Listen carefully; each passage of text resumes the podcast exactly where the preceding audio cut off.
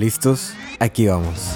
Tú puedes ser santo, tú puedes ser santo. Tú puedes ser santo, tú puedes ser santo.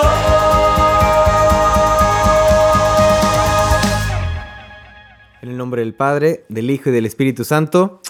Amén. Bienvenidos a este nuevo episodio de este podcast llamado Tú puedes ser santo. Gracias por estar aquí apoyando, gracias por estar escuchando. Pido a Dios que tengas unos oídos dóciles a su voz y tengas un corazón muy dispuesto para que lo que de mí pueda salir sea de mucho fruto para tu vida. Antes de empezar cualquier cosa, bueno, te vuelvo a recomendar que escuches mi más reciente sencillo, Dios conmigo está, que lo puedes escuchar en Spotify, iTunes, Tidal o Tidal como se diga, Amazon, Google, YouTube, cualquiera de las aplicaciones que tengas, puedes encontrar mis dos canciones. Solo son dos por ahora, pero las puedes encontrar. Una se llama Hágase y otra Dios conmigo está. Y la otra noticia es que este episodio es la segunda parte de una miniserie sobre la soledad. El primero se llama En mi soledad soy consolado. Entonces si estás escuchando este episodio pero no has escuchado el primero, te recomiendo que puede ser que al terminar o si quieres ponerle pausa a este y ir primero al otro, bueno, pero recuerda que este es un segundo episodio de esta miniserie de la soledad y después viene un tercero. Ahora sí, empezamos con todo. Fíjense que en uno de los conciertos con Gesed, que me, tocó viajar, de hecho fue el primer concierto eh, foráneo, este, que no era alrededor de mi ciudad, que me tocó participar, no voy a decir la ciudad, pero me tocó algo muy, muy curioso. Yo creo que me novatearon. Bueno, no, nadie lo hizo a propósito, sino que, no sé, la vida me novateó. Este, no se lo tomen en serio. Pero me acuerdo que iba con mi amigo Luis Diego, lo podrán reconocer, que nos tocó dormir en el mismo cuarto, ¿no? Y cuando entra él al baño, pues resulta que se empieza a atacar de la risa y yo, pues, ¿qué se estará riendo él solo? ¿Estará viendo memes mientras está en el baño? ¿Qué? Y le digo, todo bien, ja, ja, risa risa risa. Total, ya termina y le digo, ¿qué pasó? Y se ven a ver. Bueno, pues enfrente del baño, o sea, donde está la taza, y tú te sientas para hacer del baño, enfrente del baño había una pared enorme llena de un espejo, o sea, todo el espejo abarcaba toda la pared. De modo que si tú con la luz prendida te sentabas tranquilamente a hacer el, del baño, frente de ti tenías un espejo enorme en el cual tú te podías ver, sí señor, haciendo el baño. Entonces era como muy incómodo esa parte. Porque, no sé, te daba pena. Aunque dices, pues soy yo, caray, pues yo me baño, yo me veo, yo me conozco, ¿no? Pero de alguna manera, verte así tal cual en el espejo daba un poco de pena, ¿no? Entonces nos reímos y le llamamos el, el espejo introspectivo, ¿no? Una cosa así. ¿Por qué les platico esto? Porque normalmente nos causa eh, conflicto, nos causa miedo, nos da vergüenza estar a solas, estar a solas con uno mismo. Y yo creo que muchas personas se han de, de relacionar en este aspecto, que incluso en tu misma casa, cuando tus papás se van, cuando tus hermanos, y que te dicen, ah, tú te quedas en la casa, ah, ok Llegas a la casa, pero como ya no está la misma dinámica, como no están las risas, la televisión, las, no sé, tus primos, lo que sea, solamente estás tú sola o, solo y te da miedo. Y dices, ay, caray, empiezas a dudar de tu misma casa, de la cual has estado viviendo, no sé, 20 años, 25, 30 y si viene alguien y se está pasando y empiezas, bueno, yo por lo menos prendía todas las luces, ¿no? Prendo todas las luces, prendo televisión, radio, hago ruido, ¿no? Porque no me gusta estar en, mi soledad, en mi silencio. Y yo creo que de verdad no, no soy el único, yo creo que muchos hacemos eso, ¿no? Pero pues ya platicamos en el episodio pasado sobre esta soledad eh, no forzada, sino que nos llega a través del miedo, que la vemos como una etapa, un proceso de consolación. Una soledad que es un proceso de desolación, pero que encausada, caminada hacia Dios, se vuelve una consolación. Hoy vamos a ver otro tipo de soledad, la soledad con uno mismo, que todas pudiera decir, pues es que es lo mismo. Pues, pues sí, pero se viven de manera diferente. Hoy vamos a ver la soledad desde uno mismo, cómo puedo vivir con mi propia soledad. Para esto les voy a contar también rápidamente la historia de Jonás. En el episodio pasado les platicaba de Elías. Bueno, ahora vamos a platicar de Jonás. aunque la historia de Jonás no es una historia meramente de soledad, vas a ver o encontrar elementos que te pudieran parecer algo similares a lo mejor a tu vida y que de ahí pueden hacer una soledad. Ahí te va. La historia de Jonás es, es muy corta, solo son cuatro capítulos. Eh, empieza Dios diciéndole que vaya a Nínive y que vaya a dar una, una profecía, que vaya a decirles algo, ¿no? Un mensaje. Pero él, Jonás, todo lo vemos, ah, sí, el profeta que eh, entró al... Eh, se lo comió una ballena y hizo esto y lo otro, bla, bla, bla. Pero realmente Jonás era una persona muy rebelde, muy amargada. Y lo ves, lo lees y puedes percibir en las palabras, en, su, en el texto, cómo Jonás era como cascarrabias, como así, amargado, ¿no? Azucarado, no sé. Y entonces Dios le pide que vaya a Nínive, pero Jonás hace totalmente lo contrario, se va a Tarsis, se va al otro extremo y se sube un barco y huye, ¿no? Huye de lo que Dios le pedía. En el barco se encuentra, bueno, va con esos marineros, está en un barco y se duerme. Y de repente empieza a haber una tormenta. Y, los marineros pues reconocen que es algo celestial, o sea que de plano es una, una señal de Dios. Y entonces empiezan a arrepentirse, a humillarse ante Dios, a orar. Y ve Jonás esto y le preguntan, oye, ¿no tiene nada que ver contigo esta tormenta? Y dice, sí, la neta que sí soy yo, es que yo estoy huyendo. Ah, bueno, Dice, mátenme, mátenme. No, ¿cómo te vamos a, matar? Arrójenme del barco, por favor. Total, lo arrojan del barco y hasta eso los marineros, pues normalmente piratas y esas cosas, este, dicen, ay, pues Dios nos perdone por aventarte, pero tú lo estás pidiendo, ¿verdad? Y ya se avienta el, Jonás, lo avientan, perdón, al mar. Y para la suerte de Jonás, se lo come una ballena. Dios manda una ballena y ahí lo tiene tres días y tres noches. Y entonces Jonás vive una soledad, ¿no? primero vemos esta huida de Jonás, ¿no? De no hacer la voluntad de Dios. Y ahora, dentro de una ballena está como Pinocho, en una soledad. ¿no? Y, ya ahí estando dentro, digamos que tiene una medio reconciliación, como un medio momento bonito y le pide a Dios ayuda, le da gracias, no le pide perdón, pero sí le da gracias y le promete obedecer. Ah, bueno, Dios lo escucha y hace que la ballena lo vomite en la arena, ¿no? Lo saca. Después de eso, pues ahí va el Jonás, pues dice, pues chinguaguas, ¿no? Ya lo, lo prometí, ahí voy. Va con Nínive y simplemente dice unas cuantas palabras. En hebreo son cinco, es lo, lo que leí, pero solo dice, dentro de 40 días Nínive será destruida. Yo me lo imagino así, porque dice que solamente fue por las calles diciendo esas palabras, ¿no? No se lee un gran discurso de Jonás, no se lee nada de eso, simplemente me imagino a Jonás como que, pues ya lo prometí, lo tengo que hacer. Oigan, dentro de 40 días los van a destruir, dentro de 40 días Nínive será destruido, dentro de 40, así, sin ganas, ¿no? Como otra vez eh, tratando de hacer su propia voluntad, ¿no? Él, no quería que Nínive fuera rescatada. Total, después de esto, con esas cinco palabras, acuérdate, las cinco palabras hebreas, con esas palabras le bastó a los ninivitas e hicieron ayuno, se arrepintieron, hicieron muchas, muchas cosas. Hasta el rey hizo acciones y Dios los perdonó. ¿Y qué pasó? Pues que Jonás se enojó mucho porque él no quería eso. Jonás se fue, se enojó mucho porque Dios no destruyó a la ciudad de Nínive, una ciudad que a él le, caía mal, él no, no, no era de su agrado. Y entonces Dios le pregunta, oye, ¿por qué te enojas? ¿Te parece justo enojarte? ¿Te parece bien? Y Jonás pues dice, es que ya sé, ya, ya sabía, ya sabía, tú dijiste que los ibas a destruir y no lo hiciste. No lo hiciste porque tú eres este Dios compasivo, misericordioso, lento a la cólera y al rigor. Ya sabía, yo por eso yo estaba huyendo de ti, por eso mismo, porque yo ya sabía que tú no lo ibas a hacer, nada más iba a quedar mal, no sé. Total, se va Jonás afuera de la ciudad, se aleja, se distancia, se aísla, se, se va solo y hace una pequeña tiendita, una pequeña este, casita desde la afuera de la ciudad para ver si Dios se arrepiente de haberse arrepentido, ¿ok? Si Dios se arrepiente de haberse arrepentido de arrasar con la ciudad de Nínive. O sea, muy, ay, sí, oigan, los voy a salvar ah, ¿saben qué? Mejor no. O sea, Jonás estaba esperando esa última opción, ¿no? De que Dios se arrepintiera de lo que ya había perdonado, pero bueno.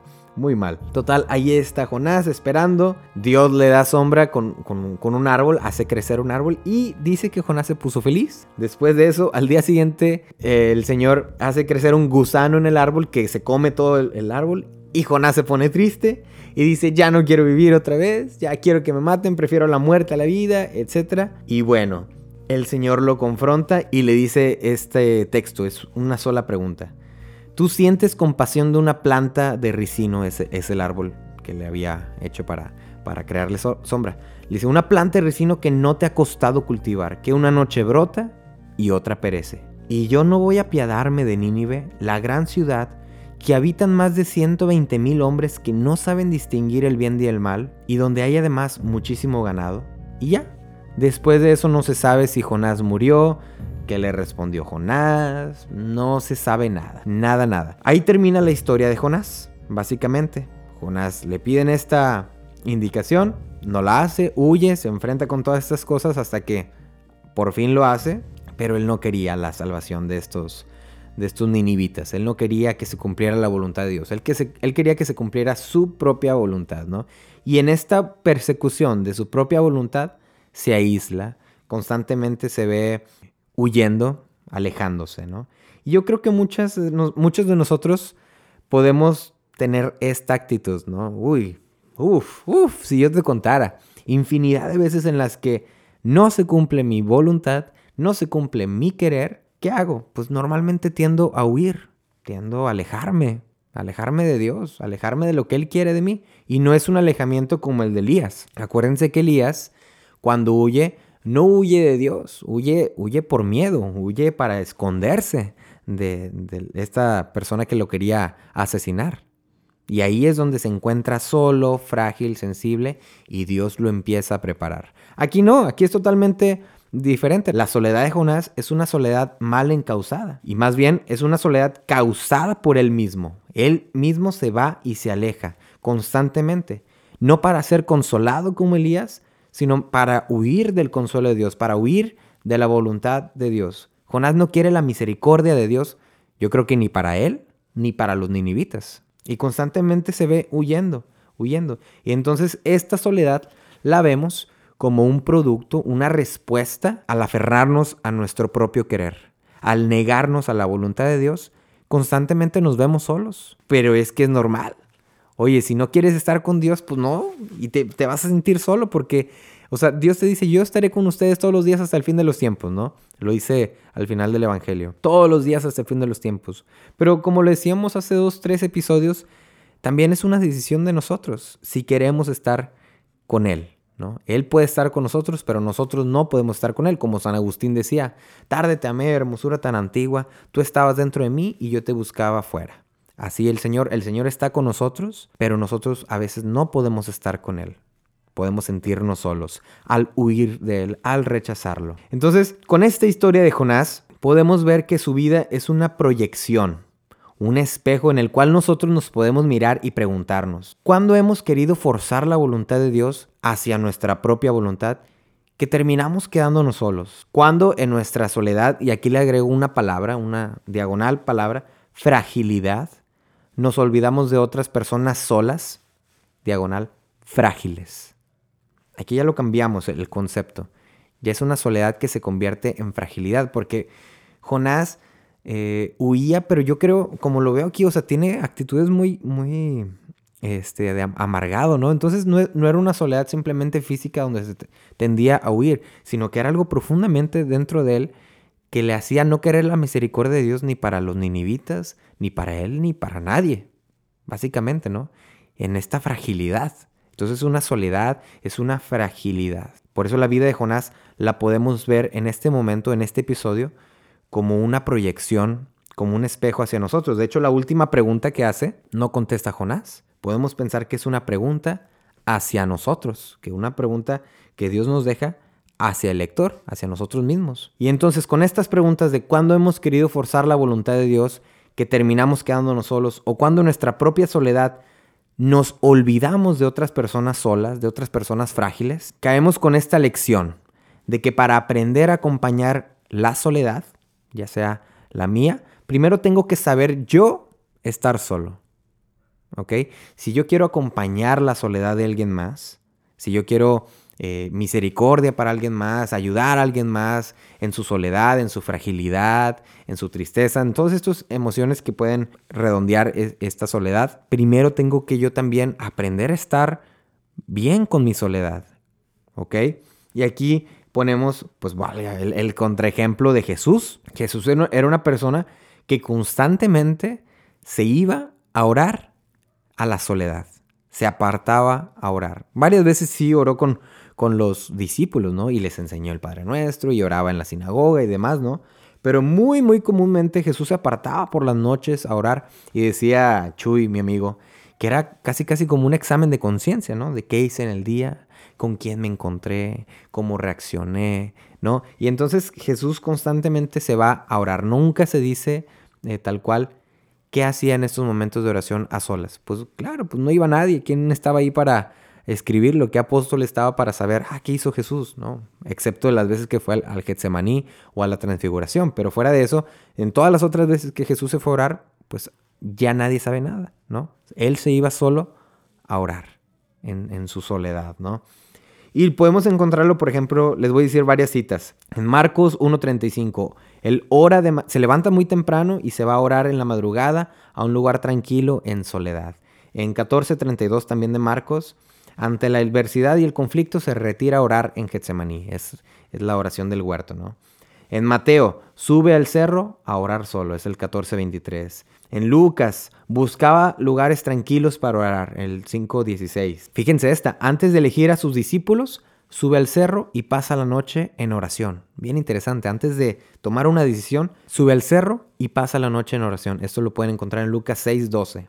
9.18 se retira a lugares apartados para orar. 9.28 también de Lucas, todas estas. Sube a un cerro a orar y mientras está orando se transfigura. Bueno, y ahí vemos todo eso, ¿no? Jesús ora en los momentos difíciles, cuando se enfrenta a decisiones, cuando tiene que discernir cuál es la voluntad de Dios, qué es lo que Dios quiere de él. La oración es su lugar de encuentro con la voluntad de Dios. Y aquí por eso vemos esta contraparte, esta, este antónimo básicamente de Jonás, porque Jesús también va a su soledad, también se aparta, también se aísla, pero contrario a Jonás, que lo hacía para huir de la voluntad de Dios, Jesús se aparta para encontrarse consigo mismo y con la voluntad de Dios, para orar con el Padre, para saber qué es lo que quiere, para prepararse también y para discernir sobre las decisiones que tiene que tomar, como la de decidir a sus discípulos, escogerlos, ¿no? Vemos estos eh, totalmente polos eh, opuestos, ¿no? Y lo que aquí vemos es cómo estos dos polos opuestos, lo único que los une es el aislamiento, ¿no? El, la soledad, el apartarse.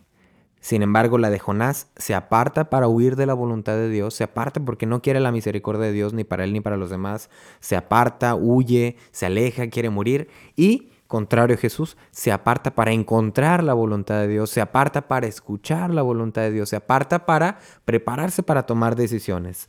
Por eso la oración de Jesús es un encuentro de intimidad con el Padre, de intimidad, donde te ves desnudo a ti mismo, no gráficamente, sino de tu alma, de, tus errores, de lo que hiciste en el día, como le decía hace rato, ¿no?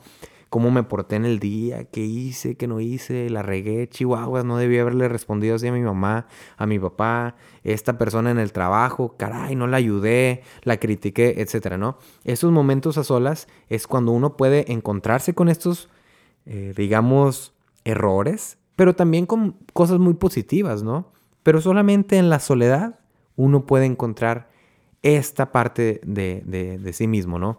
Esta área. Y entonces ahora encontramos esta soledad como un encuentro conmigo mismo, un encuentro con Dios. Y aquí fíjense el otro día platicando, porque quiero que sepan que en estos episodios estuve consultando a varios amigos sacerdotes, a varios amigos muy, muy buenos, muy inteligentes también, y obviamente investigué por ahí, ¿no? Y uno de ellos, el padre Serra, eh, que de hecho hay un episodio con él también, me dijo una frase mientras estábamos por teléfono mira, fíjate que como la soledad, esto y lo otro, y yo apuntando, ¿no? Así como este, rápidamente. Entonces, esto lo dijo muy interesante el, padre Serra el otro día en la plática que teníamos. Decía, como humanos estamos irremediablemente solos. Irremediablemente solos. El encuentro inmediato somos nosotros, o sea, no hay nadie más. El encuentro más cercano es uno mismo. Así nacemos y así morimos. La soledad es una condición necesaria para encontrarse con uno mismo y para encontrarse con Dios. Una persona que no soporta estar sola nunca va a tener la oportunidad de encontrarse conmigo mismo o con Dios. Encontrarse con uno a veces es una experiencia de temor por encontrarse con aspectos negativos, pero si no lo hacemos tampoco podremos encontrar los positivos. Y en esta parte de encontrar esos aspectos negativos y positivos, es mejor cuando lo abordamos desde la mirada de Dios, como dice Santa Teresa, ¿no? Porque entonces nos atrevemos a mirarnos desnudos desde la óptica de Dios, desde la visión de amor y de misericordia de Dios. Por eso es tan, tan, tan, tan, tan necesario que aprendamos a estar solos que aprendamos a agarrarle incluso un cariño a esta soledad, no la soledad física, de esta soledad física de que te quedas un domingo por la noche en tu casa y bueno, te pones a ver la tele. No, sino la soledad del alma también, la soledad en la oración, la soledad en la que tú puedes con tranquilidad a tu tiempo verte a ti mismo, encontrarte contigo mismo, con tus errores, con tus aciertos, con tus acciones, meditar, no solamente en, sobre tu día, sino qué estás haciendo, qué quiero hacer, a dónde voy, para qué voy, eh, cómo me he sentido en los últimos días, qué actitudes estoy tomando últimamente. Y asimismo, todo eso encauzarlo, presentárselo en esa, en esa soledad, en esa intimidad a Dios. Mira, Señor, yo creo que la regué por aquí yo creo que estoy haciendo esto mal, ¿no? Y entonces ya te dicen, no, no, no, no, no. O sea, qué bueno que te estás viendo a ti mismo, pero fíjate que mi mirada es diferente, mi perspectiva es diferente. Yo te hice frágil de esta manera porque, como lo dice en, San Pablo, ¿no? En tu debilidad me hago fuerte. Yo necesito que tú seas frágil por esto y esto y esto y esto, porque fíjate que después te vas a encontrar con una persona y vas a poder acompañarla en esa fragilidad y en este dolor, etcétera, ¿no? Pero uno tiene que reconocerse, uno tiene que, bueno, incluso la palabra lo dice, reconocerse, o sea, primero conocerse y reconocerse, ah, como en otro sentido, ¿no? Uno tiene que saber quién es, qué hace, este, cuál es mi talón de Aquiles, de dónde fallo, cuáles son también mis aciertos, que no tienen nada que ver con la soberbia. Muchas veces uno no le gusta decir las cosas buenas que hace, las cosas buenas que sabe hacer, y, no tiene nada que ver con la soberbia o con el ego. Más bien es reconocer que, e, es saber quién soy, saber lo que Dios me hizo capaz de hacer. ¿Ok? Ahí no es sin presumir, sin así, ¿no? Es Dios me hizo capaz de esto, me estoy conociendo a mí mismo y en este conocimiento interno, de hecho todos conocemos esta frase de en todo amar y servir y algunos la tenemos de, de lema de vida, pero realmente no sé si se han puesto a investigar lo que viene antes de la frase. Es algo muy interesante. Dice, pedir conocimiento interno de tanto bien recibido para que yo enteramente reconociendo pueda en todo amar y servir a su divina majestad. Esto lo dice en otro contexto, San Ignacio, ¿no? Pero lo que, lo que me interesa es esta parte de pedir conocimiento interno de tanto bien recibido. O sea, conocerme a mí mismo y conocer todo lo bien, todo lo bueno que he recibido de Dios, para que enteramente reconociéndolo pueda ahora sí amar y servir a Dios. Por eso es tan necesario conocerse. Por eso es tan necesario saber estar solo. Que pase de ser un tormento de la soledad a ser una compañera soledad. A saber tener esta compañera soledad y en esta compañera acompañar a los demás. Ya sonó como trabalenguas, así como juego de palabras, pero está padre, o sea, está interesante. La, la perspectiva de la soledad dejarla de ver como un tormento, como un suplicio, como un castigo, como una depresión, como una tristeza, y empezarla a ver como una compañera, como alguien de la cual no te vas a separar nunca, porque constante vives en esta soledad, pero verla como un lugar propicio, un momento propicio para encontrarte con Dios, contigo mismo, y que te prepara también para acompañar a los que también se sienten solos. Porque como lo decíamos hace rato, es necesario saberse solo, es necesario saber estar solo para poder acompañar a los que también se sienten solos. Imagínate dos personas que se sienten solas, tristes, agobiadas, sin ilusiones, como la canción, pues quién sabe dónde van a terminar, en, eh, embriagados, suicidados, no lo sé, no lo sé. Por eso es, es importante saber estar solo, tener, eh, no sé si es correcto, pero el control de esta soledad, o sea, la calma en esta soledad. Y así, con esta calma, acompañar a otras personas que también se pueden sentir solas. Jesús mismo lo hacía. Así como les digo que Jesús se iba constantemente a orar y a prepararse y a todo esto, cuando ya estaba súper acompañadísimo de gente, se encontraba con muchas personas solas, solas físicamente, solas en su corazón, solas en, de una manera existencial, ¿no? Como Bartimeo, el ciego. Jesús, hijo de David, ten compasión de mí. Bartimeo estaba a la orilla del camino, rendido ya, ¿verdad? Ya estaba rendido, estaba solo. El leproso, la mujer de los siete demonios, el endemoniado de Gerasa, Saqueo, que desde un árbol solo ahí estaba, ¿no? Muchos, muchos personajes que podemos encontrar en el Evangelio con los cuales Jesús se encuentra. Y a pesar, sí, de atender a su, necesidad física, ya sea la ceguera, sordera, este, el paralítico, endemoniado, lo que sea, atiende también esta soledad. Atiende también este, este corazón, esta necesidad de sentirse acompañado, de sentirse querido. Un ejemplo que ahorita me acuerdo pues son los leprosos. Los leprosos no solamente estaban solos, estaban exiliados, los apartaban de la ciudad. Nadie los quería en la ciudad. Entonces, aparte de que era una soledad física, exiliado, aislado, fuera de la ciudad. Era también una soledad emocional porque la gente no los quería. ¿Ok? Entonces, aparte de sentirse así, se sentían solos en su alma. Solos, abandonados por la gente, por Dios, por...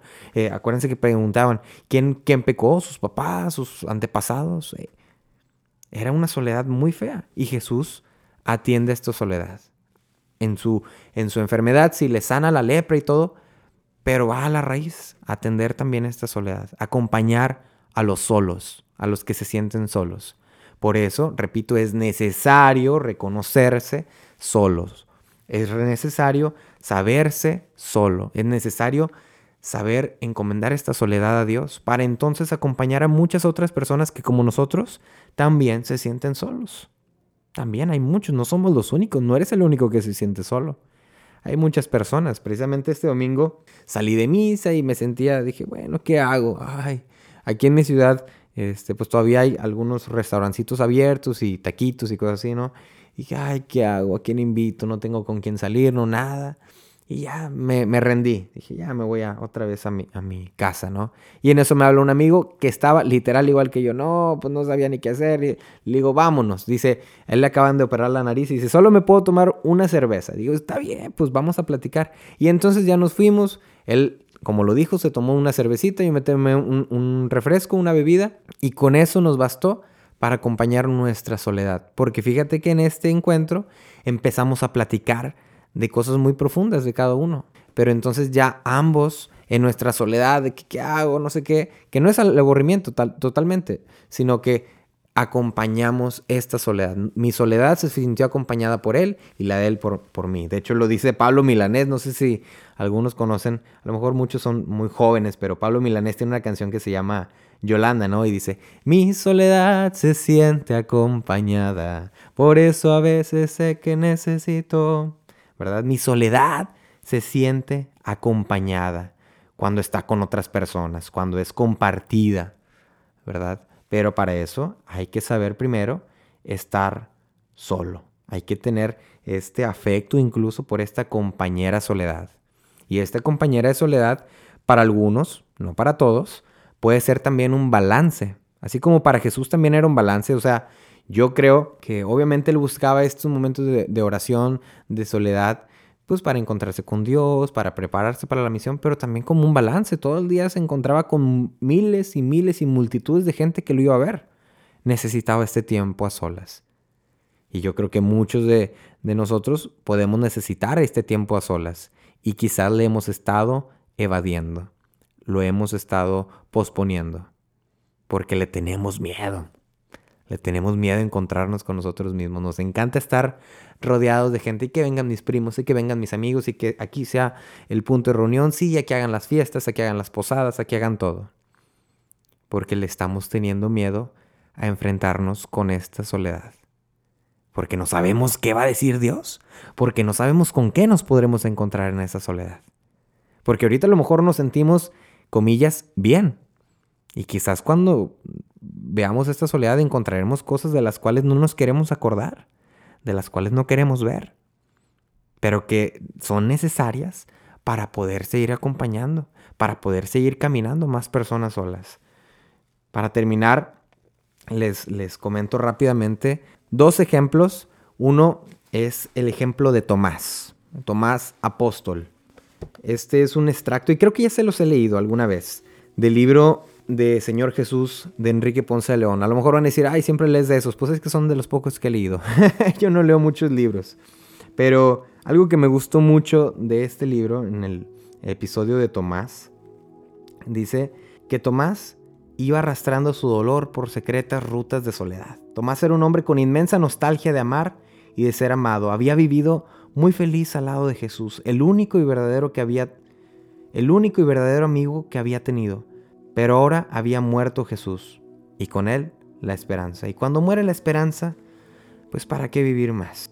Era cierto que sí estaban los demás, sus compañeros, a quienes también como él Jesús había llamado, pero ¿para qué ir con ellos? Si ya nada ni nadie podía llenar el hueco que la muerte de Jesús había dejado en su corazón.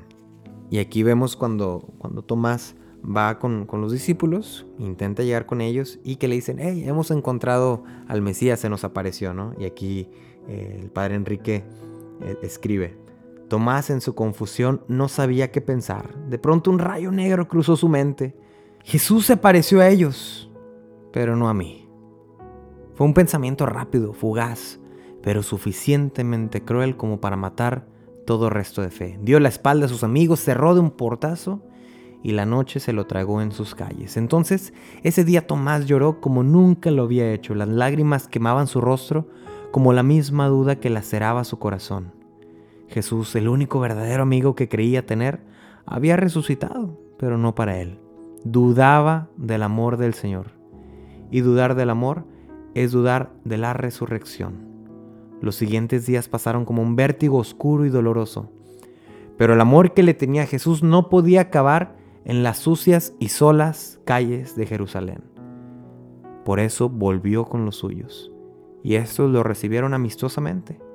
Ya no le impusieron la resurrección, no le dieron pruebas, o más bien, solo le dieron una prueba. Lo recibieron con amor. Este fragmento de Tomás me gusta muchísimo, me gusta mucho, mucho, mucho, porque vemos cómo Tomás, pues obviamente los, todos huyeron en ese momento y todos se entristecieron al ver que, Jesús había muerto, ¿no? Y entonces, pues vemos aquí este relato poético, literario, de cómo eh, Tomás se siente triste, se siente solo, de su único amigo, el que más le había amado, se fue, ¿no? Y, y, aunque intentó volver con sus amigos, con sus discípulos la primera vez, pues dice, híjole, se les apareció Jesús y a mí no. Y no, pues eso, eso le, partió el alma y volvió a huir, volvió a alejarse, ¿no? Pero en este segundo intento decidió volver a regresar. Y estos otros discípulos que también estaban ahí sufriendo las mismas cosas, aunque ellos ya habían visto a Jesús resucitado, lo acompañan. Contrario a otro personaje. Vemos esta soledad de Tomás que vuelve, se, se deja acompañar es acompañado y se deja acompañar, pero muy diferente a la soledad de este otro cuate. Dice, arrastro la cuerda con pasos lentos. Ese árbol tiene una rama fuerte. Al matar a mi único amigo que me ha amado verdaderamente, debo de morir también. La noche se apoderó de mí con su angustiosa desesperación. Acabo de saber que lo condenaron a muerte y lo van a crucificar. He pecado, he pecado. Gritaba desesperado por las calles solas hasta que me topé con los sacerdotes y les arrojé las monedas de plata. Soy un maldito traidor y entregué a un inocente. ¿A nosotros qué nos importa? Me contestaron. Allá tú. Todavía escucho sus carcajadas y sarcasmos. El nudo ya está firme y ahora me lanzaré hacia el vacío. Voy cayendo en el torbellino de la noche que me quiere devorar con furia, apenas si puedo ya respirar. Me aferro con todas mis fuerzas a mi única esperanza que me ilumina, la de saber que Jesús me llamó amigo. Una soledad diferente. Una soledad tormentosa. Una soledad que no fue acompañada ni se quiso acompañar. Ni buscó acompañarse. Tomás regresó dos veces con, con los discípulos, con su comunidad, para compartir su soledad, caray. Porque no era el único que sufría esta soledad. No eres el único. Y aquí vemos a este otro hombre que también pasando por lo mismo, aunque él incluso por, por más, un sentimiento de culpa que lo devoraba, en lugar de regresar con sus compañeros, con sus amigos, decide terminar, decide huir, alejarse aún más. Tomás acompaña su soledad. Judas aísla aún más esa soledad. Aumenta, potencia todavía más su soledad. Y sabemos cómo termina la historia. Pues para terminar, volvemos a la pregunta que le hace el Señor a Jonás. Cuando Jonás está todo enojado porque no se cumplió su propia voluntad, porque Dios es bueno y misericordioso. Y yo no voy a piadarme, a acompañar, a consolar, a refugiar a la ciudad de Nínive, que habitan más de 120 mil hombres que no saben distinguir el bien y el mal. ¿Cuándo he querido forzar la voluntad de Dios a la nuestra, que termino quedándome solo? ¿Cuándo en mi soledad, fragilidad, me olvido de los otros solos y frágiles? Esa misma pregunta nos hace el Señor a nosotros. En esta soledad nos invita a vivirla con Él. Nos invita a vivir esta soledad con Él, a dejarnos acompañar por Él, para entonces que a través de nosotros podamos acompañar también a muchas más personas. Que a través de esta soledad en la cual buscamos su voluntad, podamos entonces acompañar a muchas personas que se sienten solas, a buscar que otras personas también puedan conocer esta compañera soledad necesaria para buscar la voluntad de Dios. No eres el único solo. Todos, muchos pasamos por esto, pero es necesario pasarlo. Es necesario conocer esta compañera soledad. No este castigo soledad. Esta compañera soledad. Solo con consigo mismo conociéndome internamente para que entonces enteramente pueda en todo amar y servir a Dios. Con la mirada de Dios me pueda ver, pueda saber mi misión, pueda saber cómo proceder, pueda saber qué decisiones tomar. En mi soledad me encuentro y acompaño. Amén. Amén, caray. Pues bueno, que pases una excelente tarde o día o noche o si te estabas durmiendo, a ver si a la próxima grito más fuerte para que te despiertes. Gracias por haber estado en otro episodio más. Eh, si no has escuchado el primer episodio de La Soledad, te lo, te lo recomiendo mucho. Y bueno, pues aquí vamos todos. Todos compartiendo este caminito. No, no estamos solos, vamos juntos. Para eso, pues, como yo siempre lo digo, aquí en esta foto, aquí donde salgo yo, puedes encontrar mi red social, arroba jorgeita, y ahí me puedes eh, platicar eh, testimonios, puedes pedirme algún consejo. No soy el mejor, pero en lo que yo pueda ayudarte, pues para eso estoy. Para eso precisamente hablamos en el tema, ¿no? Para acompañarnos unos a otros. Mi soledad se siente acompañada con la tuya y la tuya con la mía y con la de todos. Y se hace aquí una comunidad muy bonita, ¿no? Pero para eso estamos, para acompañarnos. Y si no es conmigo, busca a tu papá, a tu mamá, a tu hermano, un padre, un seminarista, este, alguien. Pero esta soledad se acompaña. Primero solo y luego acompañamos a los demás. Pide ayuda también. No, no, que no te dé pena pedir ayuda.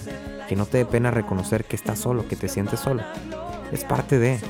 Y hay que aprender a vivir con ello. No podemos alejarnos de esta soledad. Es algo con lo que vamos a vivir toda la vida. Entonces qué mejor que aprender a vivir con esta compañera soledad, para llamarle bonito, ¿no?